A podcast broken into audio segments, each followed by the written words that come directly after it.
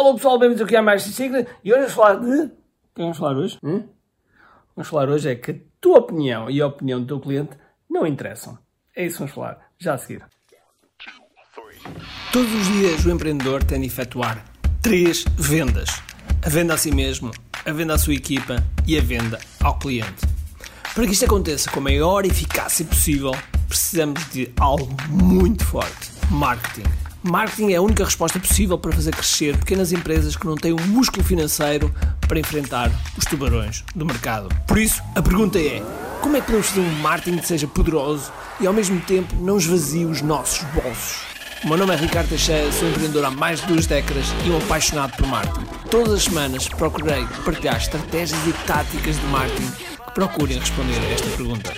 Bem-vindo ao QI Marketing Secrets. Ok, então hoje vamos falar sobre opiniões. Pois é, vamos falar mesmo, mesmo sobre opiniões. E um, eu comecei por dizer que a tua opinião e a opinião do teu cliente não interessa. Mas na verdade, na verdade, na verdade, a, a, tua opinião, sinceramente, não interessa por nada. Ok, alguns de vocês vão dizer, ah, mas eu sei exatamente o que é que os meus clientes querem, sei exatamente qual é o meu mercado. Sim, em alguns casos isso pode acontecer devido à tua experiência, devido à tua experiência no mercado, mas mesmo assim, mesmo assim, os clientes vão mudando ao longo do tempo. E se nós não fazemos esse trabalho constante de analisar as tendências dos nossos potenciais clientes, da nossa audiência, então arriscamos realmente a perder. Mas queria vos dizer que muitos produtos nunca viram a luz do dia e muitas empresas foram à falência devido às opiniões das pessoas. Nem foram as vendas, nem foi uh, o marketing, nem foi nada. Foi devido a opiniões de pessoas, ok? Muitas vezes as opiniões de pessoas levam numa direção estratégica que é errada e que faz com que aconteçam coisas que não são assim tão boas Uh, para nós como empreendedores. E às vezes coisas como eu vejo, coisas que às vezes até meus alunos às vezes dizem ah não, isso é, isso é demasiado agressivo, a minha audiência não gosta. Sério. a sério. Não tem informação estatística, não tem dados que provem realmente isso. Ou seja, a prova foi. A prova foi um comentário ou dois de alguns clientes e, portanto, tomaram aquele número de uma ou duas pessoas a comentar pelo todo. E que nem sempre é verdade. Por isso, a opinião da tua audiência muitas vezes não interessa. Ah, mas Ricardo, tu às vezes dizes para, para fazer inquéritos. Sim, é verdade, ok? É verdade. Uh, porque é preciso ser inteligente. Quando eu digo que não interessa, é preciso ser inteligente. Okay? É preciso ser inteligente, é preciso fazer, separar o trio do joio. E porquê é que eu vos digo isto? Se calhar alguns de vocês já aconteceu, que é fazer um inquérito e perguntar ah, vocês, vocês pagariam por este produto, pagariam X, e vocês recebem montes de sim, sim, sim, sim, eu pagaria, eu pagaria, sim, eu quero, etc.